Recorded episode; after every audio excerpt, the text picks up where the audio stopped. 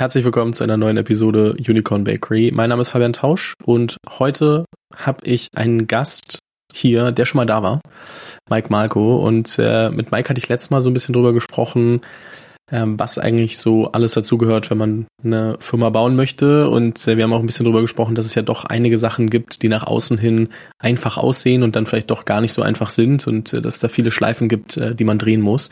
Heute sprechen wir ein bisschen über was anderes. Äh, mir ist aufgefallen, dass Ende dieser Woche wo wir, wo dieses Interview live geht, ähm, am 13. das die Y Combinator Application zu Ende geht. Und äh, Mike und sein Team waren jetzt zweimal bei Y Combinator dabei. Und äh, deswegen dachte ich, warum nicht einfach mal kurz auch über Y Combinator sprechen. Plus es sind so ein paar Sachen zwischenzeitlich passiert. Letztes Mal ähm, habt ihr noch Blair gemacht, ähm, also quasi Income Share Agreements oder eine, anders gesagt, eine andere Form ähm, der Studienfinanzierung. Das ist, glaube ich, das Einfachste, wie man es zusammenfassen kann, weil es äh, dem Ganzen einen flexiblen Rahmen gibt. Ähm, für die USA. Ähm, inzwischen macht ihr Fast Gen, wir können gleich drüber sprechen, äh, was ihr dort macht. Und ähm, ich glaube, erste Frage, die ich natürlich stellen will, mit einem herzlich willkommen, ist, was ist so die letzten, ich weiß gar nicht, ist das zwei Jahre her, ist das drei Jahre her, ähm, passiert und warum macht ihr heute Fast Gen und nicht mehr Blair? Ja, freut mich hier zu sein. Äh, schön mal wieder mit dir zu plaudern. Und ich glaube, es ist fast genau zwei Jahre her, wenn ich mich richtig erinnere. Und es könnte aber auch drei sein. Zeit ist sehr merkwürdig, äh, im, äh, especially im Laufe der letzten Jahre mit, mit Covid und Reisen und allem anderen. Aber ja, ich kann euch gerne ein bisschen abholen. Äh, also damals, wir haben Blair gebaut. Blair, wie du gesagt hast, alternative Studienfinanzierung in den USA, wo man quasi keinen Credit Score braucht, was immer ein sehr großes Problem ist in den USA, gerade für Leute aus nicht so privilegierten Hintergründen. Und vor allem auch, wo man nur zurückzahlen musste, wenn man genug Einkommen hat. Das heißt, es gab irgendwie ein Einkommensminimum und dann hat man entweder einen Prozentsatz gezahlt oder eine feste Summe, je nachdem, wie viel man dann verdient hat. Und wir haben damit angefangen, ursprünglich 2019, Anfang 2019 als Consumer-Produkt, sind dann auch im Sommer 2019 bei YC reingekommen, haben den Badge dann auch noch in Person gemacht. Und dann kam 2020 Covid. Covid hat uns dann dazu gezwungen, das Geschäftsmodell ein bisschen anzupassen, weil wir am Anfang das Geld quasi direkt Direct to Consumer an Studenten gegeben haben, nachdem wir die durch so einen Algorithmus laufen lassen hatten. Und dann Covid aber den Kreditmarkt quasi einfach komplett zugefroren hat für eine gewisse Zeit. Das heißt, unser altes Geschäftsmodell hat nicht mehr funktioniert, weil wir kein Geld aufsammeln konnten in diesen, in diesen Monaten, um das direkt wieder weiterzugeben. Was wir dann gemacht haben, war die Infrastruktur für diese Art der Agreements zu bauen. Es gab nämlich keine wirkliche gute technische Infrastruktur. Viel davon lief noch auf alten Technologien, die eigentlich für normale Kredite gemacht wurden, aber dann nicht wirklich richtig funktioniert haben. Man musste viel zusammenbauen. Und wir haben halt unsere eigene Technologie gebaut, um das an die Studenten quasi rausgeben zu können und haben das dann quasi durch Covid induziert an Schools verkauft. Und Schools gab es verschiedene Arten von Schools. Wir haben an Universitäten direkt verkauft, quasi unsere Technologie, aber auch mit Bootcamps gearbeitet, indem man in sechs Wochen bis zu sechs Monaten lernt, wie man Programmierer wird oder wie man Sales macht, kommt ein bisschen drauf an. Und wir haben auch mit einigen, das nennt sich Blue Color Schools, also äh, Handwerker, Ausbildungsbetrieben, die, die funktionieren in den USA ein bisschen anders als in Deutschland, aber Betriebe, in denen man lernt, wie man ein Klempner wird oder andere, äh, andere Berufe in dem Bereich gearbeitet. Und das lief anfangs ziemlich gut. Wir haben dann auch noch ein Kreditprodukt da drauf gepackt im Jahr danach, wo wir dann sehr viel Geld aufgenommen haben ähm, von Hedgefonds und von Asset Managern, wo wir dann die Agreements von den Schools abgekauft haben. Das heißt, wir hatten dann irgendwann zwei Produkte. Wir hatten das Technologieprodukt, was wir direkt als SaaS-Tool verkauft haben, und wir hatten dieses Kreditprodukt. Das lief auch alles ziemlich gut. Wir haben über 100 Millionen äh, eingesammelt dafür, Tausende von Studenten finanziert. Und dann kam das Problem, was äh, kommen kann, wenn du Fintech machst und gerade Studienfinanzierung machst. Dann hat sich die Regulierung geändert, Anfang 2022. Erst in Kalifornien, dann in ein paar anderen Staaten, dann auf Federal-Ebene. Das Problem war nämlich, dass es nie ein konkretes Gesetz gab, was das alles schon reguliert hat. Es gab aber eins, was im Senat und im Haus war, was dann nicht verabschiedet wurde.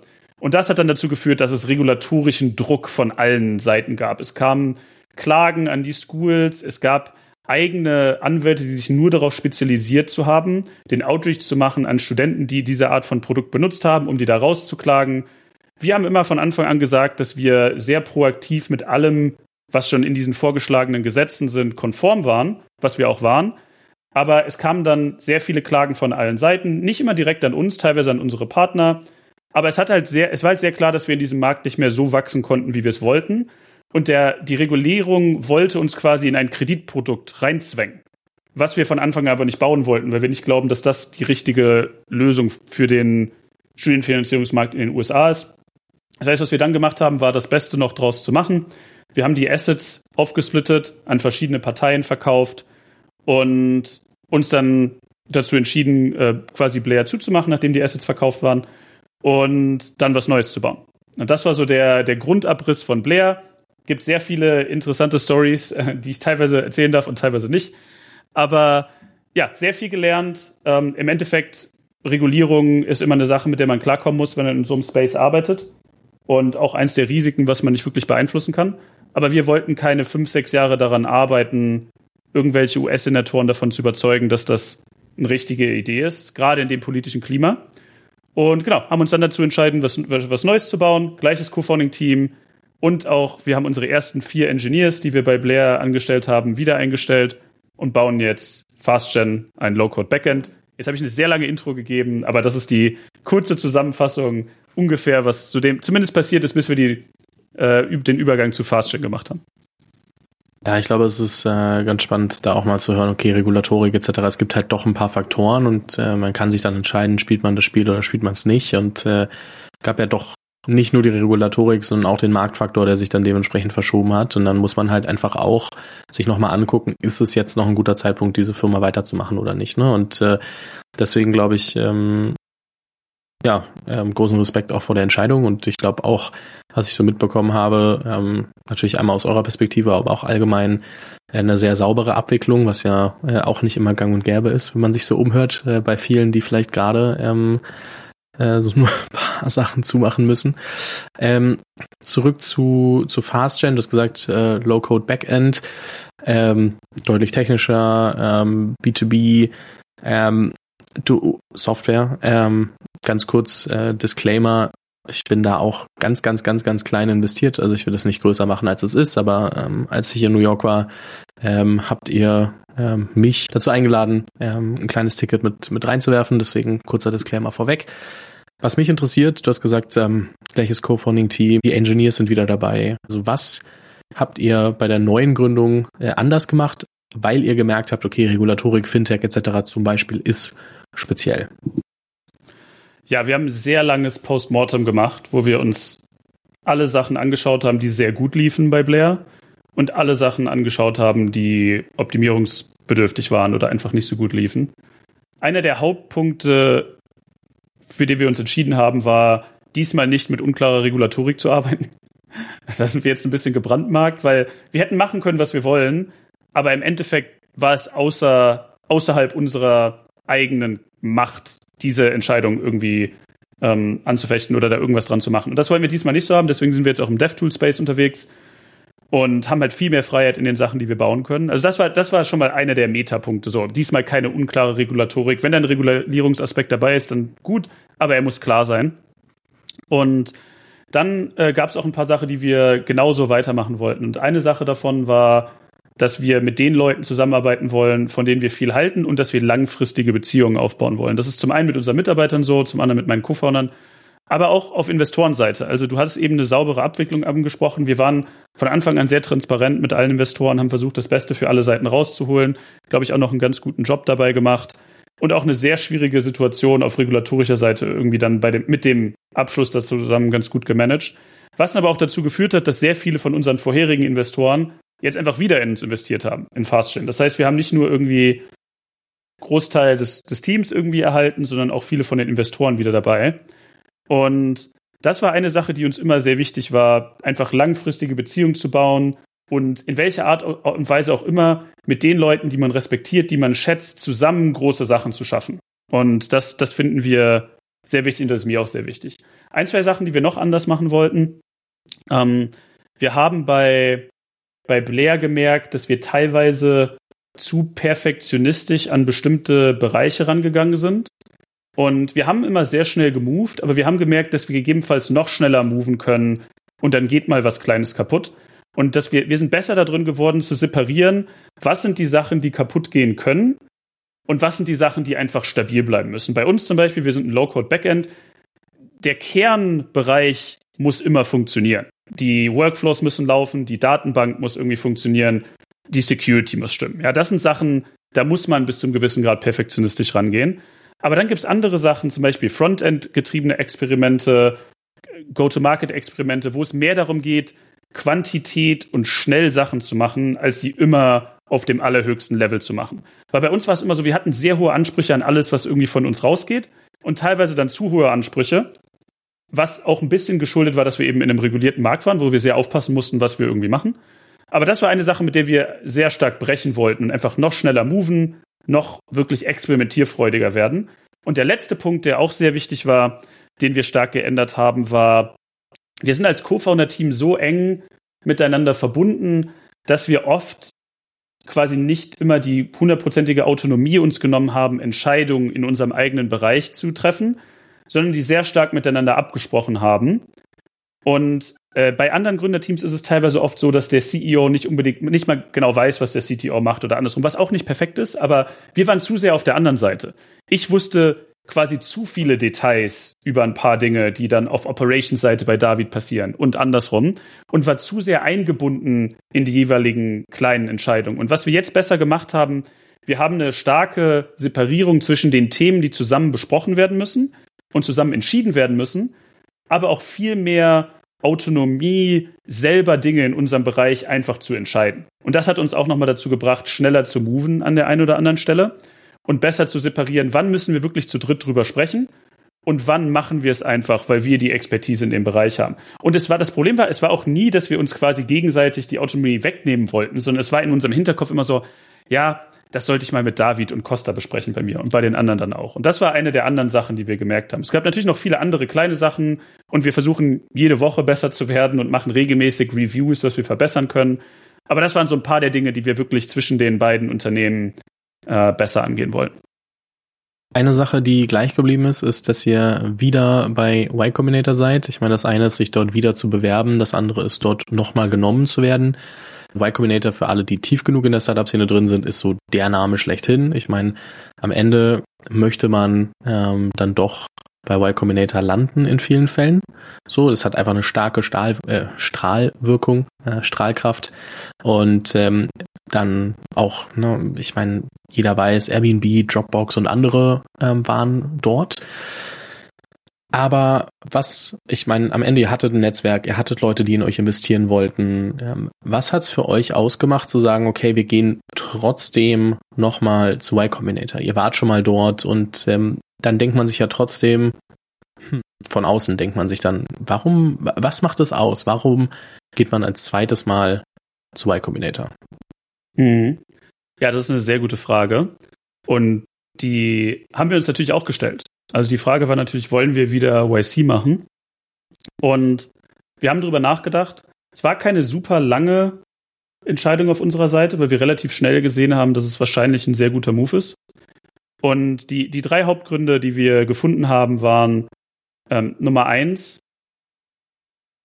dass es uns einfach so gut gefallen hat beim ersten Mal, dass wir einfach glauben, dass, sehr, obwohl wir viele Sachen schon wissen bei YC, die Wahrscheinlichkeit, dass wir Fehler machen, die uns davon abhalten, eine große Company zu bauen, sich trotzdem signifikant reduziert, wenn du wieder YC machst, aus dem Grund, dass du die Sachen, die du eigentlich weißt, du wirst konstant dran erinnert. Von den Group Partners, von den anderen Leuten bei dir im Batch. Du schaffst dir quasi dein eigenes, deine eigene Umgebung, die Fehler minimiert.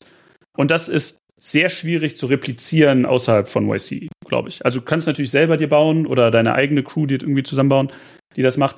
Aber das, das war der Grund Nummer eins. Wir, glaub, wir haben geglaubt, dass es die Wahrscheinlichkeit signifikant erhöht, eine große Company zu bauen, weil es die Wahrscheinlichkeit stark verringert, dass wir Fehler machen, die vermeidbar waren. Nummer zwei ist, diesmal bauen wir ein Dev-Tool. Das heißt, YC ist nochmal um einiges relevanter, auch was einerseits Kundenakquise angeht, andererseits auch was wirklich direktes Feedback zu unserem Produkt und wie wir es bauen sollten angeht. Weil bei Blair war es so, wir haben zwar sehr viel rausgenommen, aber die meisten Sachen, die wir rausgenommen haben, waren oft auf der Metaebene, wie man Startups baut und nicht unbedingt direkt verbunden mit unserem eigenen Produkt. Und das war diesmal oder ist jetzt auf jeden Fall anders bei FastChat.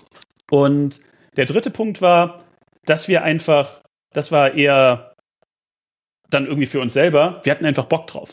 Wir hatten einfach richtig Bock drauf, nochmal YC zu machen und haben halt geglaubt, dass das dann unabhängig von den Faktoren, die ich vorher genannt habe, für den Company-Erfolg, einfach die richtige Entscheidung für uns selber auch ist, eine Sache zu machen, auf die wir so viel Bock haben, dass sie uns so viel Kraft und Wille noch weiter irgendwie äh, gibt, den wir natürlich auch so schon haben, aber es hat es nochmal auf eine gewisse Art und Weise verstärkt. Und ja, die drei Faktoren insgesamt waren es dann. Wir haben auch nochmal mit den YC ähm, Group Partners gesprochen. Wir haben auch mit einigen Leuten gesprochen, die YC mehrfach gemacht haben. Also es gibt in den USA irgendwie einige Leute, die dann auch YC zweimal gemacht haben. Äh, ich kenne sogar zwei Leute, die YC dreimal gemacht haben. Die waren in einem der allerersten Batches irgendwie und haben es dann zwischendurch nochmal gemacht. Und die Erfahrungen waren halt überwiegend, sehr, also ausschließlich eigentlich sehr, sehr, sehr gut, selbst wenn man es nochmal macht. Genau, das war jetzt so die Kurzfassung der, der Gründe, warum wir gedacht haben, dass es sinnvoll ist, es trotzdem noch ein zweites Mal zu machen. On top auf den Gründen, die man sowieso schon hat, die auch andere Leute dann gegebenenfalls haben würden.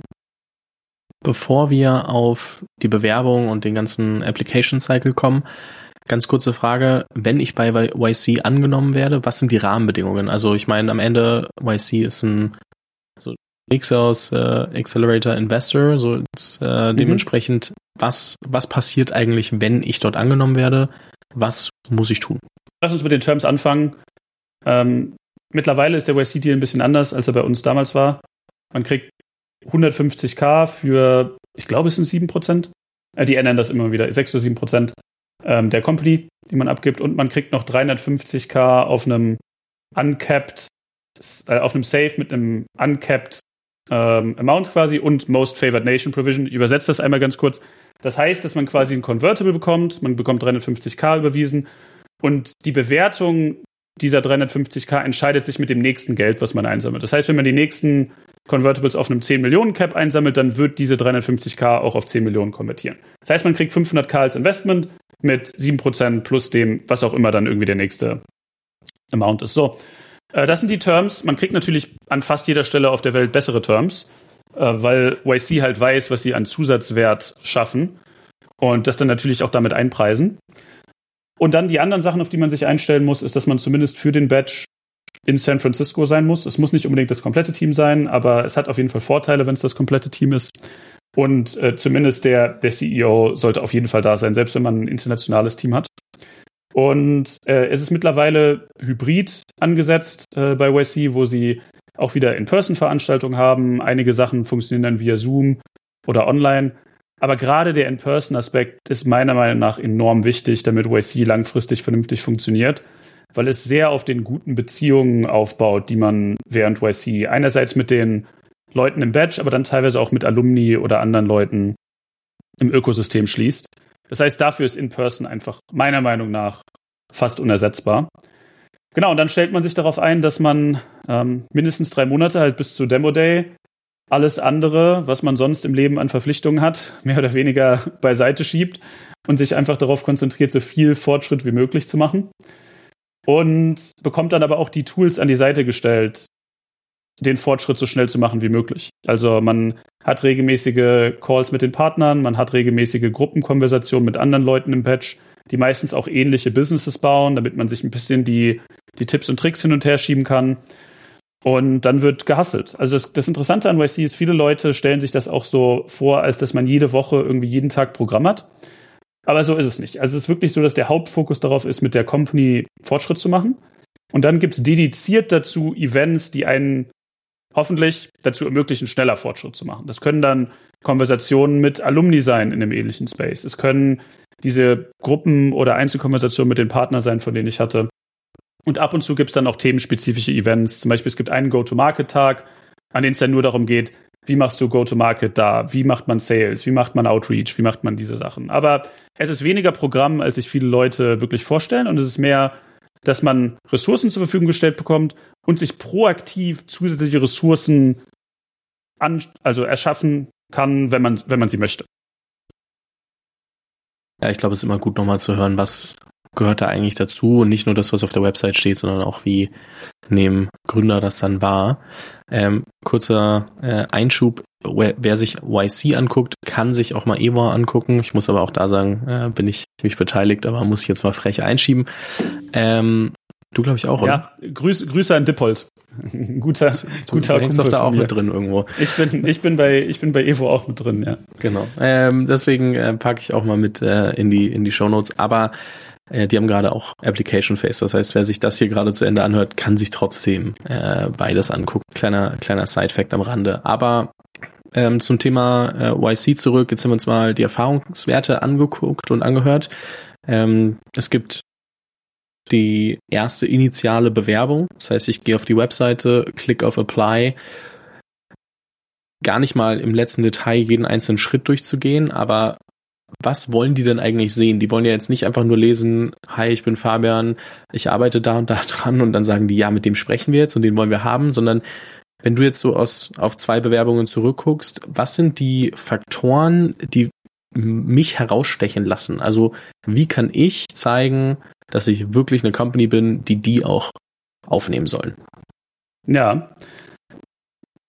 Kann ich gerne ein bisschen was zu sagen. Und ich habe auch nicht nur meine eigenen Datenpunkte, sondern ich habe sehr viele Leute, die mir ihre Applications schicken, damit ich sie reviewen kann. Und auch vielen Leuten jetzt über die letzten Jahre dabei geholfen, bei, bei YC reinzukommen. Und zumindest die Chancen zu erhöhen. Es kommt logischerweise nicht jeder rein, aber was ich dann gemacht habe, ist, selbst wenn ich die Application reviewe, mache ich mir halt auch meine eigenen Gedanken dazu, ob ich glaube, dass die Leute reinkommen oder nicht. Und dann auch später bei der Interview-Prep, wo wir vielleicht noch drüber sprechen, habe ich auch mit sehr vielen Leuten wirklich die, diese Mock-Interviews gemacht, um sie darauf vorzubereiten. Das heißt, meine Datenpunkte gehen halt, was ich eigentlich sagen will, sehr stark über das hinaus, was bei mir selber irgendwie passiert ist. Und ich habe natürlich auch mit den Partnern ein bisschen drüber gesprochen, was die denn interessant finden, weil als YC-Alumni kriegt man dann auch sehr viele Fragen von Leuten, die gegebenenfalls YC machen wollen und ob das sich für die lohnt und worauf man achten soll, logischerweise. Das heißt, ein bisschen Input auch von deren Seite bekommen. Und die fragen dann teilweise auch nach, wenn man bestimmte Leute kennt und ähm, die Connection halt irgendwie obvious ist, dann fragen die, nur wenn Leute auf der Kippe stehen, auch mal irgendwie kurz nach. Aber im Endeffekt, wie man drüber nachdenken kann, es ist ein bisschen ähnlich wie bei anderen Frühphaseninvestoren, aber teilweise noch ein bisschen stärker auch wirklich klargestellt. Zum Beispiel, das erste, worauf sie gucken, ist logischerweise das Team. Und Team sagt gefühlt jeder irgendwie Seed Investor oder Pre-Seed Investor. Was YC wichtig ist, sind ein paar Sachen. Äh, Nummer eins, die gucken halt sehr stark darauf, was haben die Leute vorher gemacht. Und vorher gemacht muss nicht sein, sieben Jahre bei Google gearbeitet haben, sondern haben die schon irgendwas Interessantes gebaut?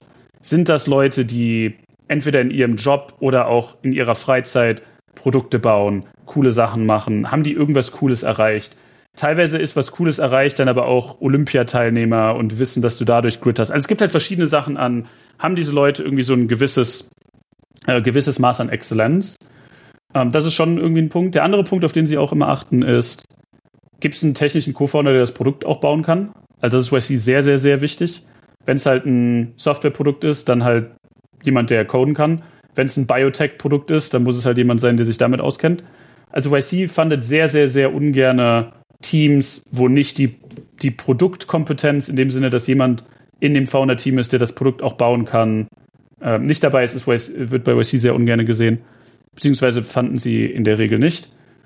Äh, dann achten sie halt auch auf noch ein paar andere Sachen. Ähm, Gerade in der Application geht es sehr stark darum, Klarheit zu schaffen, also klar zu beschreiben, was man macht und nicht zu viele Buzzwords zu benutzen. Und was die, die Intention dahinter ist, ist, YC denkt sich, man muss dieses Startup in den nächsten ein, zwei Jahren tausendmal, zweitausendmal, was auch, was, was weiß ich, wie oft pitchen. Und je klarer man rüberbringt, was man macht, was das Problem löst, was, an dem man arbeitet, etc., desto höher ist die Wahrscheinlichkeit, dass andere Leute quasi sich dafür interessieren und andere Leute Interesse daran finden. Und Klarheit ist in der Application mit das Wichtigste. Wenn du nicht klar erklärst, was du machst, dann verstehen die YC-Partner an der Application auch nicht, was man macht. Was heißt, dass sie nicht ihre mentale Checkliste durchgehen können. Wenn sie nicht mal wissen, okay, machst du jetzt ein, I don't know, Airbnb für, für Hunde? Das ist, das, das ist mal das, das Lieblingsbeispiel von irgendwelchen Leuten als random Beispiel. Oder machst du ähm, äh, Biotech äh, keine Ahnung was. Also die Idee ist quasi, du musst sehr klar beschreiben, was du machst, damit die dann irgendwie ihre mentale Checkliste durchgehen können. Und das ist gar nicht so einfach teilweise, gerade wenn man früh ist, die richtigen Worte zu finden. Aber das ist mit Abstand, auch wenn ich Applications review und Leuten Feedback gebe, das, wo ich am meisten drauf achte. Haben sie klar erklärt, was das Problem ist? Haben sie klar erklärt, was das, äh, was, was ihre, ihr Produkt quasi lösen würde? Das sind mit Abstand die wichtigsten Sachen.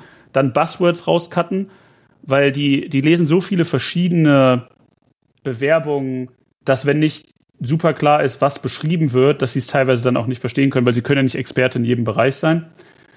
Und dann, worauf auch klar geachtet wird, ist einfach irgendeine Art von Proxy für Traction. Und das kann sein, dass man schnell baut, das kann sein, dass man schon Kunden hat, das kann sein, dass man einfach insgesamt sehr viel Fortschritt in kurzer Zeit gemacht hat. Äh, das sind so die Hauptdinge, auf die geachtet wird, auf die geachtet werden bei der Application. Ähm, es gibt auch noch Recommendations, die man sich holen kann, ähm, die dann gegebenenfalls ein kleines bisschen den Boost geben. Aber das ist jetzt nicht der Hauptfaktor, dass man Leute kennt, die einen da recommenden.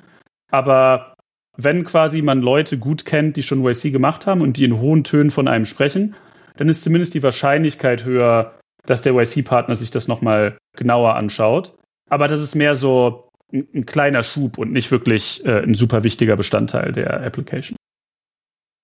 Ich habe sie auch parallel gerade nochmal aufgemacht und äh, wenn man sich das das erste Mal anguckt, sind einfach sehr viele Fragen, wo sie, glaube ich, versuchen zu verstehen, wie du tickst, also wie du über Dinge denkst und wie klar du dich ausdrücken kannst, also das, was du schon gesagt hast, einfach um mhm. ein Gefühl dafür zu bekommen, tendenziell sind die Person, glauben wir, dass die Person smart ist und wollen wir uns mit der unterhalten, um zu verstehen, ähm, ob wir glauben, dass die, die Person bzw. das Team investable ist. Und äh, genau. so muss man, glaube ich, auch so ein bisschen so eine Bewerbung immer sehen. Es ist halt trotzdem der erste Schritt.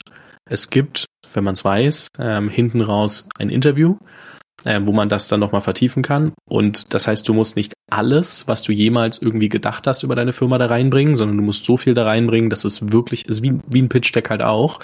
Ähm, du musst halt so viel reinbringen, dass es ähm, zeigt oder zumindest auch ähm, so Neugier weckt, dich besser kennenzulernen. Und das ist, glaube ich, so der wichtigste Part, den äh, Gründer und Gründerinnen, die gerne über ihr eigenes Produkt natürlich auch sprechen, über das, was sie vorhaben, vergessen, dass man nicht alle einzelnen Faktoren, über die man je nachgedacht hat, unterbringen muss, sondern wirklich das Wichtigste. Was ist das, was andere Personen dazu bringt, mehr wissen zu wollen?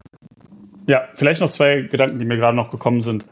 Der eine Punkt ist, man muss halt zeigen, dass man sich gut in dem Produktspace auskennt, also dass man wirklich sich die offensichtlichen Fragen schon gestellt hat oder zumindest weiß, was die offensichtlichen Fragen sind, die man beantworten muss. Das kommt da dann auch teilweise bei rum. Und vielleicht, um noch mal ein bisschen Einblick zu geben, was ein paar der Fragen sind. Also die Anfangsfragen sind einfach wirklich sehr darauf fokussiert, was das Produkt ist. Dann sagt man, äh, eine der Fragen ist, describe your company, uh, what your company does in 50 characters or less. Das ist dieser One-Liner.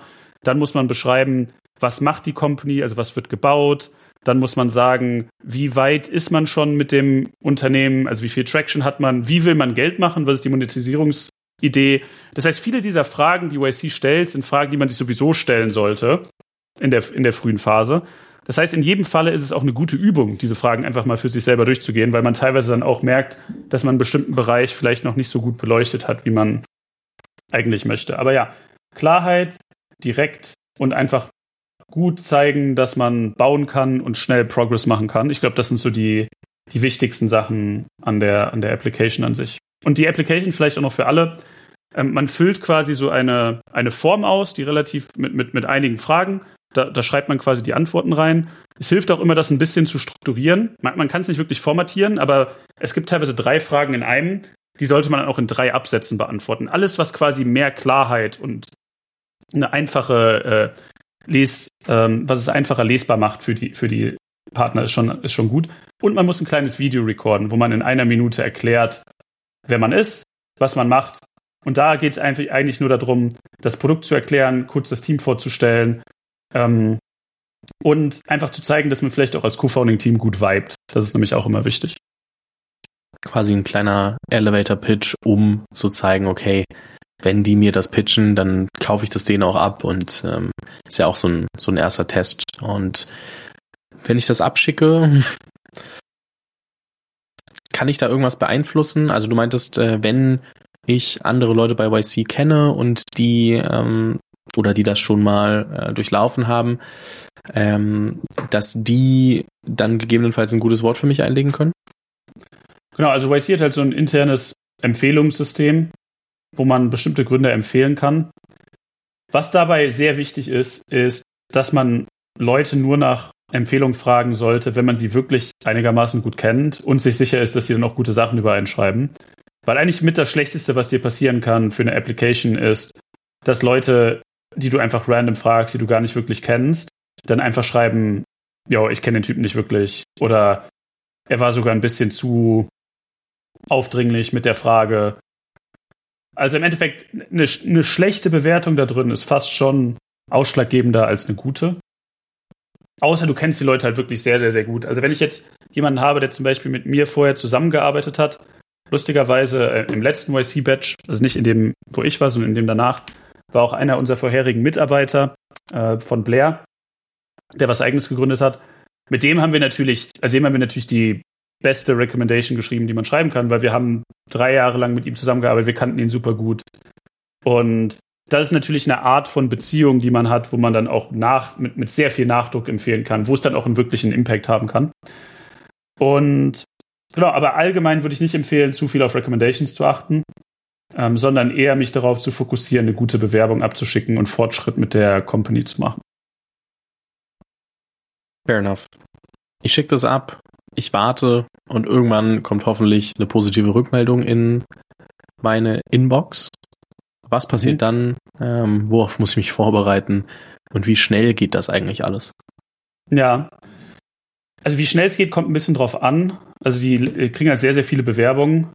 Ähm, und das kann teilweise ein bisschen dann dauern, bis deine Bewerbung die ist, die gelesen wird und man dann die Absage oder Einladung zum Interview bekommt. Und sobald man dann die Einladung zum Interview bekommt, geht es in der Regel relativ schnell. Also es kann sein, dass das Interview dann ein paar Tage danach ist, teilweise ist es auch zwei Wochen danach. Kommt halt wieder gesagt, wie gesagt, ein bisschen auf den Schedule an. Weil die haben auch sehr viele Interviews, die dann stattfinden müssen und irgendwie gescheduled werden müssen. Mhm. Genau, aber nehmen wir mal an, man hat irgendwie sechs, sieben Tage, sich auf das Interview vorzubereiten. Das Interview ist anders als jede andere Konversation, die man wahrscheinlich davor gehabt hat, weil es wirklich rapid fire sehr schnell hintereinander die Fragen gefragt ist. Also die erste Frage ist eigentlich fast immer, what are you working on? Also in 99% der Fällen. Und dann geht es von daraus irgendwie weiter. Und dann wird eingehakt und gefragt, okay, how far along are you? Who would actually use this? Have you talked to your user about this? How many users do you have? How many of them are using the product? Also es wird halt wirklich rapid fire, die, die, die Fragen werden irgendwie durchgegangen. Und das ist anders als andere Konversationen, die man normalerweise hat, wo man aktiv pitcht oder wo es mehr ein, ein Back and Forth ist. Und das ist halt eine Sache, auf die man sich ein bisschen vorbereiten muss, wahrscheinlich indem man es mal übt. Was wir beim ersten Mal gemacht haben, war, wir haben uns die, die ganzen Standardfragen, die YC irgendwie so stellt oder auch stellen kann, über uns runtergeschrieben und überlegt, was die Antworten darauf sein können und das dann einerseits untereinander im Gründerteam äh, durchgesprochen und geübt, aber dann auch mit externen Leuten, die vorher YC gemacht haben, ein paar Probeinterviews gemacht und das war sehr hilfreich, um sich da gut drauf vorzubereiten, weil es eben eine andere Art der Konversation ist, die man sonst hat. Es heißt nicht, dass man das unbedingt machen muss. Und es gibt auch Leute, die logischerweise reinkommen, ohne dass sie das machen. Aber es erhöht die Chancen meiner Meinung nach schon, ähm, wenn man einfach ein bisschen darauf vorbereitet ist und gute Mock-Interviews gemacht hat. Und davon habe ich auch mittlerweile wahrscheinlich fast 200 oder so gemacht, weil eine Zeit lang mein Hobby war, sonntags YC-Mock-Interviews zu machen. Äh, das mache ich mittlerweile nicht mehr so in dem Maße. Aber es ist, es ist schon sehr, also man merkt schon den Qualitätsunterschied von Leuten, die sich ein bisschen darauf vorbereiten, versus die Leute, die sich nicht so darauf vorbereiten. Das merke selbst ich bei den, bei den Probeinterviews. Und ich glaube, sich da irgendwie gut drauf vorzubereiten, ist wichtig. Und ein paar der anderen Sachen, die irgendwie wichtig sind, die ich auch immer Leuten mitgebe, vielleicht. Also Nummer eins, ein bisschen üben hilft auf jeden Fall. Nummer zwei, es ist super wichtig zu entscheiden, wer die Frage beantwortet. Also es sollte sehr klar sein, Person eins beantwortet diese Art von Frage, zum Beispiel alles um Go-to-Market. Person zwei beantwortet vielleicht alle technischen Fragen. Weil gerade wenn man noch via Zoom das macht, ist es noch schwieriger zu koordinieren, als wenn man schon in einem Raum sitzt. Und wenn man dann irgendwie gleichzeitig anfängt zu reden, das, das ist allgemein äh, sehr schwierig. Das heißt, man sollte sich sehr bewusst sein, wer die Frage beantwortet. Man sollte auch die Fragen immer direkt beantworten, mehr oder weniger. Das heißt, wenn die Frage ist, how many users do you have, dann sagt man 214, anstatt erstmal drei Sätze Einleitung zu machen. Und dann kann man immer noch elaborieren danach. Und es gibt irgendwie noch ein paar andere ähm, Dinge, die man machen sollte, meiner Meinung nach. Vielleicht noch eine wichtige Sache, falls wir da nicht noch viel tiefer reingehen. Bitte, bitte, bitte stellt sicher, dass eure Internetverbindung, euer Video, eure Videoqualität und eure Audioqualität gut ist. Es gibt nichts Nervigeres, auch für die Partner. Also ich weiß das von denen aus erster Hand. Es gibt nichts Nervigeres als ein Interview, in dem man die andere Person nicht richtig versteht oder irgendwas abgehackt ist. Und es ist auch für den Gründer so viel Zusatzstress, wenn das nicht richtig funktioniert. Also das ist, das ist fast schon wichtiger als alles andere, meiner Meinung nach natürlich Podcaster, aber bin da voll bei dir. Ähm, ich glaube, es gibt so viele gute Mikrofone ja. oder Webcams oder inzwischen kannst du ja dein iPhone ans MacBook hängen, ähm, wenn du eine gute Qualität brauchst und das verbindet sich automatisch, äh, vorausgesetzt du hast ein iPhone, aber sonst sind das irgendwie 100 Euro, die du in ein Mikrofon investierst und dann hast du aber trotzdem äh, eine solide solide Audio und hebst dich von vielen ab und so viele Videocalls, ja. wie man heutzutage macht, ist das schon ein großer Unterschied. Kurze Rückfrage zu den Fragen, die ihr mal beantwortet habt. Habt ihr das so als Liste, dass man äh, eure Antworten rausstreichen kann und anderen zur Verfügung stellen, dass sie sich die selber äh, beantworten können, zufällig? Ja, wir haben eine lange Liste. Es gibt auch online, es gibt auch online ein paar Listen, die man irgendwie finden kann. Aber ja, wenn irgendwer die Liste will, die wir benutzt haben, kann ich sie gerne rumschicken. Also äh, sei Ich glaube, das Einfachste wäre, du schickst sie mir danach und ich äh, ich verlinke sie irgendwie da Das kann ich, das kann ich natürlich auch machen. Ähm, Fantastisch. Ich muss mal schauen, wo die, wo die gerade rumfliegt. Aber ja, wir, äh, die, die, die Frage kriegen wir natürlich irgendwie auch öfters, wie man sich am besten vorbereitet. Ein paar Sachen sind dann halt auch company-spezifisch. Ähm, also wenn du halt ein Fintech baust, musst du dir mehr Gedanken potenziell über Regulierung machen, als wenn du ein DevTool baust. Aber sehr viele der Fragen sind halt dann auch schon relativ ähnlich, zumindest. Ja, ich glaube, ähm, da ist es wie so oft, ne? Also so, ich meine, gerade also was du gesagt hast mit den Mock-Interviews, also Probe-Interviews mit Leuten, die Teil von YC sind, dementsprechend so nah wie möglich rankommen können an ein echtes YC-Interview, ähm, ist natürlich schon ähm, extrem äh, hilfreich. Ich glaube, das ist äh, das eine. Ähm, und am Ende gibt es sehr, sehr, sehr viele Firmen. Ich schätze auch, dass wenn man höflich fragt, selbst Leute, die man nicht kennt, teilweise sagen, okay, ähm, könnte man machen. Da würde ich dann mir einfach LinkedIn raussuchen und überlegen, so, hey, ähm, wen, wem könnte ich schreiben? Und ich meine, es gibt jetzt genug Deutsche, die das gemacht haben, aber auch, äh, oder kann auch vertical-spezifisch sein. Ich glaube, da muss man ein bisschen kreativ werden, wenn man gerade niemanden ja. kennt. Aber ähm, da eine höfliche Anfrage zu stellen, zu sagen, hey du, ich bin jetzt da irgendwie einen Schritt weitergekommen, würdest du mir helfen, ähm, ist ja das äh, einfachste überhaupt, sag ich mal. Ähm, und dann wirst du schon merken, wer sagt, mache ich, mache ich nicht. Aber da musst du dann selber dann auch ein bisschen über den Schatten springen und sagen, okay, ich frage auch äh, Leute an, die ich, die ich vielleicht nicht kenne. 100 Prozent. Ähm, ich, also ich glaube, mehr als die Hälfte der Mock-Interviews habe ich mit Leuten gemacht, die ich vorher nicht kannte. Und mittlerweile sind ein paar davon richtig gute Freunde von mir. Also äh, und ich weiß, dass andere YC-Gründer da auch sehr offen gegenüber sind.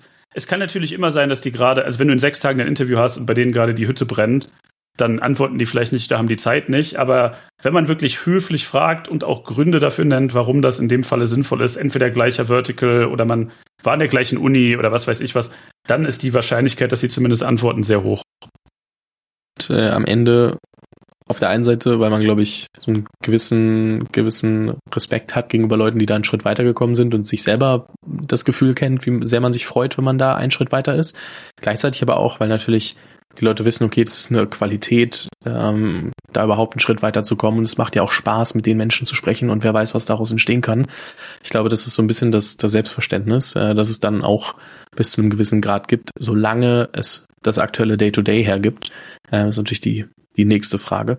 Hast du noch andere Punkte, wo du sagst, okay, weil du vorhin meintest, es gibt schon noch ein paar Facetten, äh, auf die du dich spezifischer vorbereiten würdest, wo du sagst, okay, ähm, das muss man auf jeden Fall noch wissen, wenn wir gerade über YC nachdenken?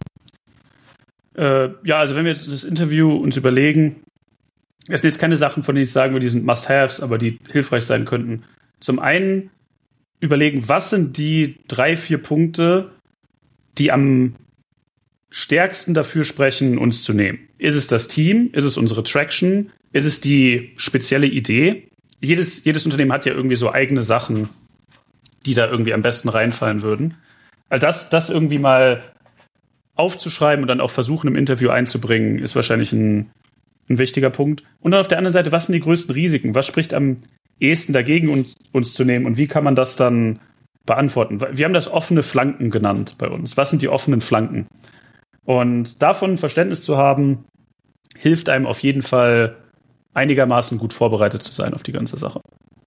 Man muss ja auch sagen, du sprichst ja mit unfassbar smarten Leuten, wenn die dich im Interview ähm, versuchen zu verstehen. Und wenn du dann versuchst, äh, so Save My Ass mäßig zu covern und so zu tun, als ob es keine offenen Flanken geben würde, wie du das gerade genannt hast, oh, das ja, finden das, das die ganz schnell heraus. So, das, das, geht ganz schnell nach hinten los. Das kann ich los. jetzt schon sagen. Ja. Und das ist, glaube ich, auch eine der Sachen, die sowohl bei YC, aber auch beim Pitch teilweise nicht verstanden wird. Wenn du quasi komplett runterspielst, dass ein sehr offensichtliches Risiko nicht da ist, ist das in der Regel ein viel schlechteres Zeichen, als wenn du sagst, es gibt dieses Risiko, wir sind uns dessen bewusst, die Idee, wie wir damit umgehen, ist A, B und C. Das ist mit Abstand die bessere Antwort, außer das Risiko ist halt wirklich nicht vorhanden aus irgendeinem Grund, ja. Aber in der Regel, in 90 Prozent der Fällen, ist das Risiko da. Und es ist eher ein schlechtes Zeichen, wenn man sagt, ah nee, da machen wir uns keine Gedanken drüber aus dem Grund oder aus dem anderen Grund. Also es ist schon eher ein Zeichen von Stärke, dann auch zu sagen, klar, das Risiko gibt es und so gehen wir damit um, weil jedes einzelne Early-Stage-Business hat sehr große offene Flanken und sehr große Risiken. Und es geht halt darum, wie man mit denen umgeht. Und im Zweifelsfall haben die Partner auch schon ähnliche Businesses gesehen, haben die abgelehnt, ja. weil vielleicht ja. eben ähm, der Umgang mit diesen Risiken nicht sauber gespielt wurde oder ähm, die Art, wie die ähm, Gründer und Gründerinnen über die Risiken gedacht haben, vielleicht nicht äh, zu der Denkweise gepasst hat, die YC gern gesehen hätte. Und wenn du das offen kommunizierst, dass das genau der Grund ist, warum du vielleicht da auch reinkommst. Ne? Also so, man denkt ja immer, ah, das ist vielleicht der Grund, was sie nicht hören wollen und deswegen komme ich da nicht rein. Ich würde es umdrehen und sagen, okay, wenn ich das sauber präsentiere, ist das vielleicht genau der Grund, warum die sagen, okay, dieser Gründer oder dieses Team ist smart, mit dem wollen wir arbeiten, weil wir mögen, wie die denken. Und am Ende ist diese Kommunikation ja immer der Grundstein für eine langfristige Zusammenarbeit. Das trifft jetzt nicht nur auf YC zu, sondern auf alle, aber ähm, ich glaube, da muss man als Gründer schon so ein bisschen den Schalter im Kopf umlegen, weil man ja oft irgendwie versucht so zu verschleiern und so zu tun, als ob alles super laufen würde, aber das ist in so einer Partnerschaft, die sich da anbahnen kann, wahrscheinlich mit das Schlechteste, was man machen kann. Jetzt haben wir eigentlich einen großen Rundumschlag ähm, gemacht. Hast du das Gefühl, es gibt rund ums Thema YC weitere Themen oder weitere Punkte, die ich als Gründer oder Gründerin beachten sollte, wissen sollte, um zu wissen, okay, ich schicke jetzt meine Bewerbung ab und ähm, weiß, worauf ich mich einlasse. Ja, also ich würde gerne noch mal kurz um das Thema, rund um das Thema deutsche Gründer bei YC sprechen, weil das, glaube ich, noch mal so ein eigenes Subthema ist, was jetzt nicht unbedingt relevant ist für Leute, die das in den USA hören oder ähnliches. Und zwar, wie würde ich persönlich drüber nachdenken, als deutscher Gründer, A, ob YC die richtige Wahl ist und B, was denn wirklich für mich die spezifischen Vorteile oder Nachteile wären, YC zu machen. Ähm, so, lass uns, lass uns einfach mal kurz drüber nachdenken. Ich bin deutscher Gründer und ähm, gründe eine neue Company und ich überlege, will ich YC machen. Ich glaube, die erste Frage, die ich mir stellen würde, ist, ist mein Business ein sehr lokales Thema? Also ist es quasi nur deutschlandspezifisch oder nur europaspezifisch. Und wenn das der Fall ist, dann würde das schon mal zumindest ein ganz kleines bisschen dafür sprechen, dass man nicht unbedingt YC braucht.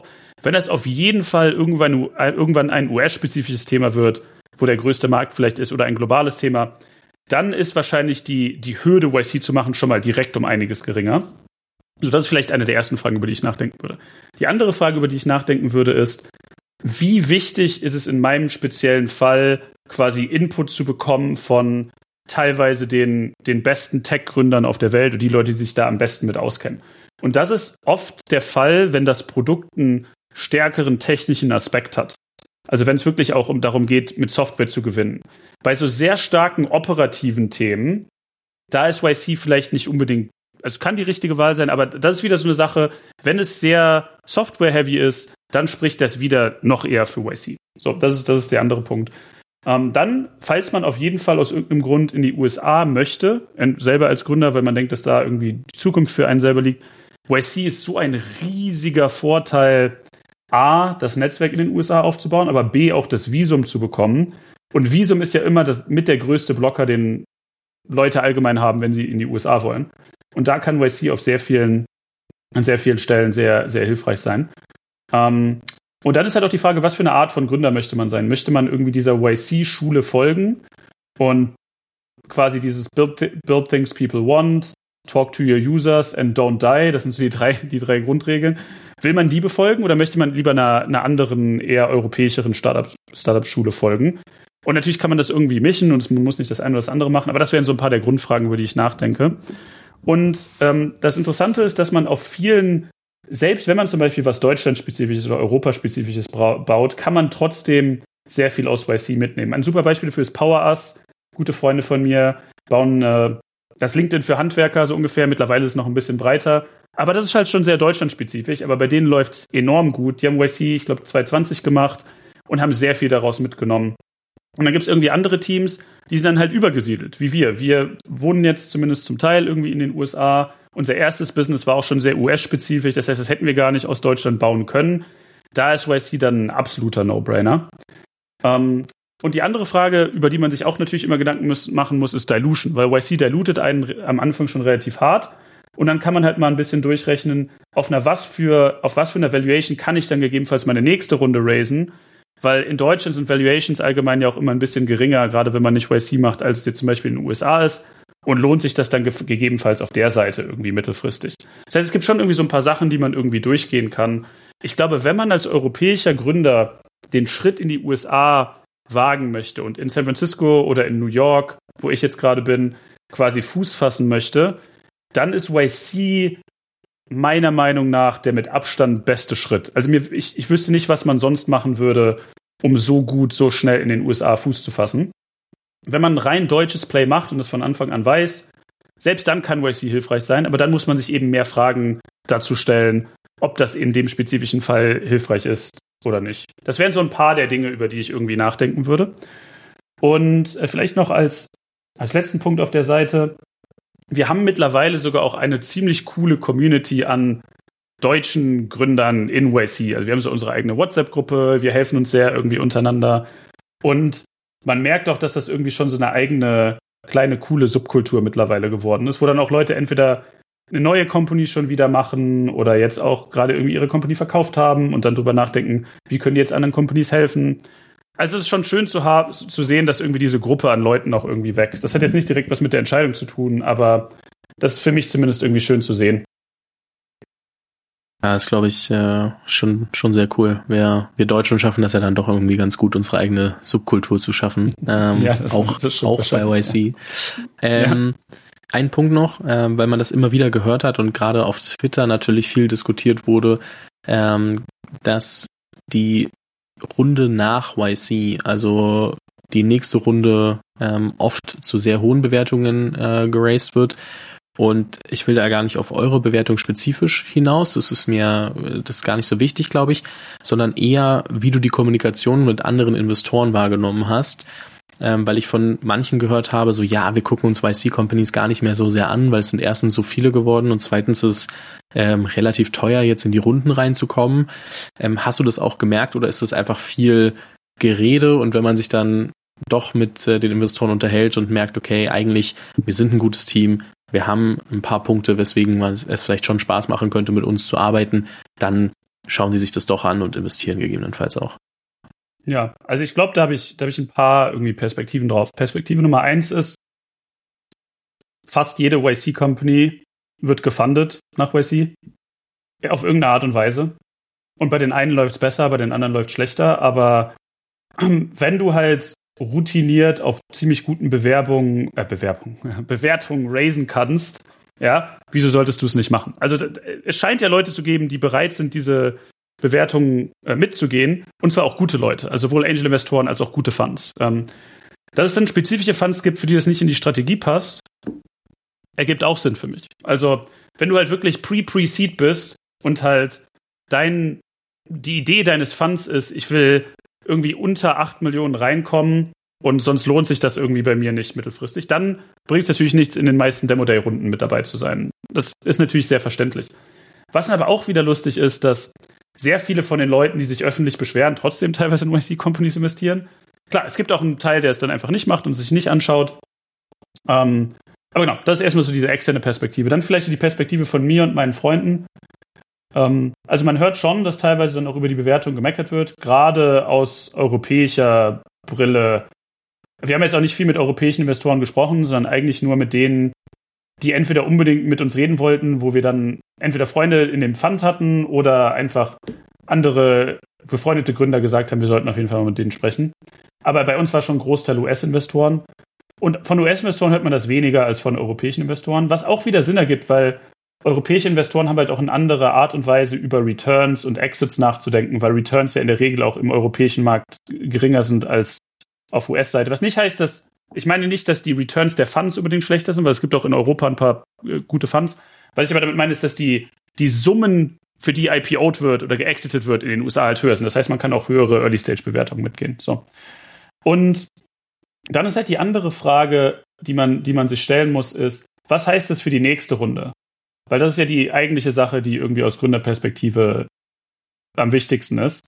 Und wenn man denkt, dass man trotzdem in der nächsten Runde eine vernünftige, einen vernünftigen Aufschlag bekommen kann und gute Runde raisen kann, warum sollte ich dann zu einer niedrigeren Valuation raisen, außer man findet wirklich einen Investor, der der insane Fit ist und für den geht man dann lieber ein bisschen in niedriger Valuation ein.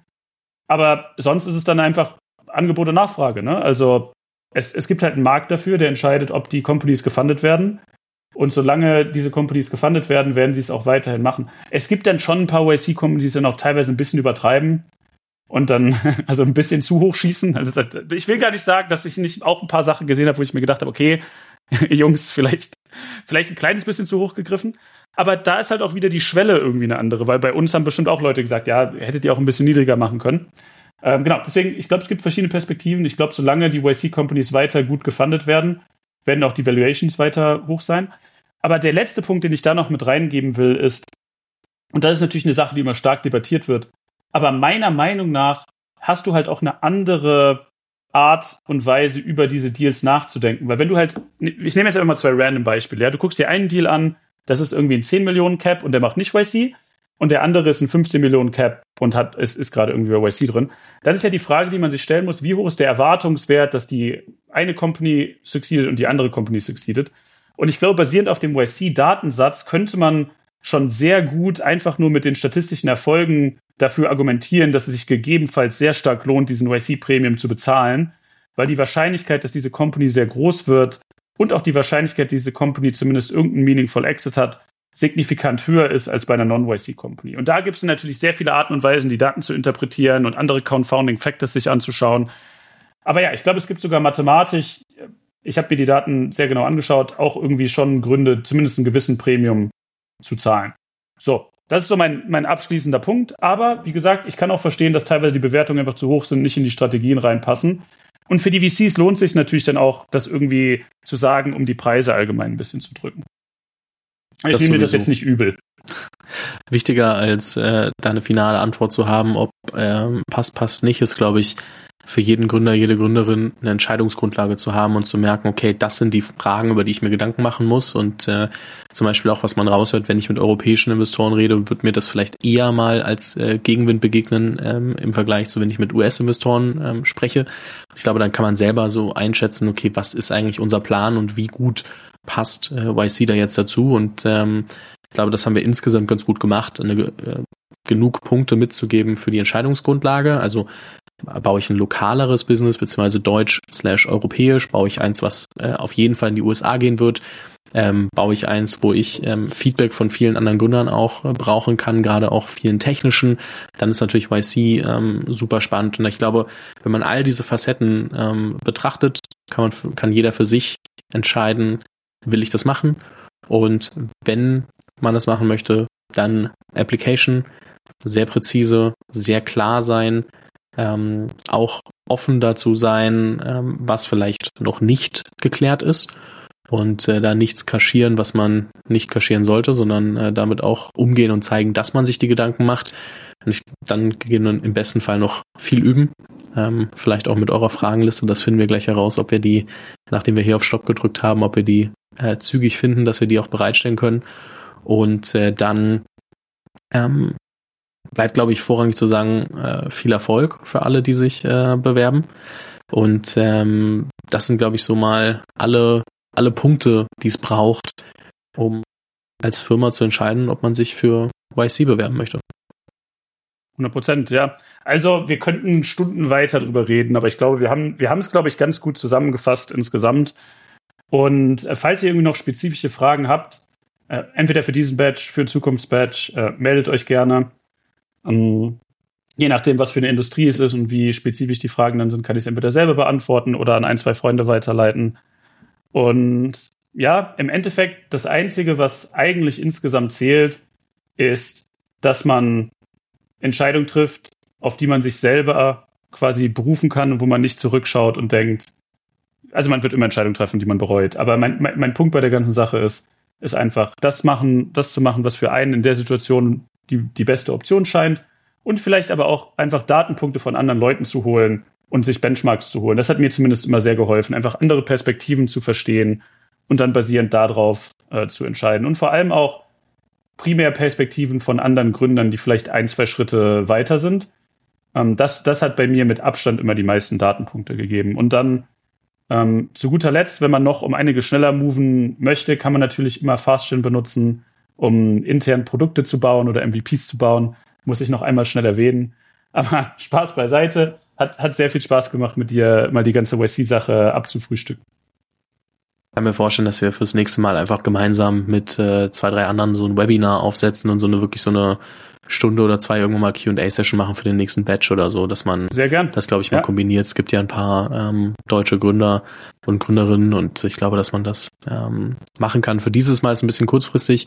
Fürs nächste Mal ähm, können, kann ich mir das gut vorstellen. Prom äh, ich poste ich dann auf. LinkedIn, wenn es soweit ist. Und dann, Mike, an der Stelle vielen, vielen lieben Dank dir ähm, für all die Insights, für all die Erfahrungswerte. Ähm, weiterhin natürlich äh, viel Erfolg äh, mit FastGen. Dann äh, bin ich sehr gespannt, äh, wann wir uns das nächste Mal hören und zu welchem Thema. Ich freue mich drauf. Äh, Ich weiß, dass es ein gutes Thema wird und äh, wünsche dir noch ein- eine gute Restwoche.